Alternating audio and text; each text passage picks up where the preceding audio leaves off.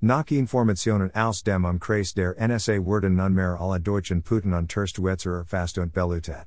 Anlass ist das Wirken von Ex-Kanzler Gerhard Schröder vor Putin. Putin war selbst in der DDR Langjahr tätig.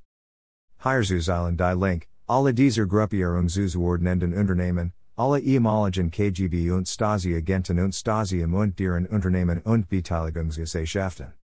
Hinzukommen deren Kunden, Financiers und Sponsoren.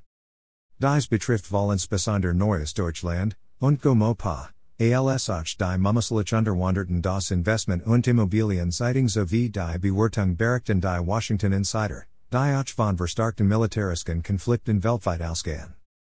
Deutschland als weitiges NATO-Land neben den USA und mit der DDR Eastwar gilt als besonders wichtig und kritisch für die NSA analysen.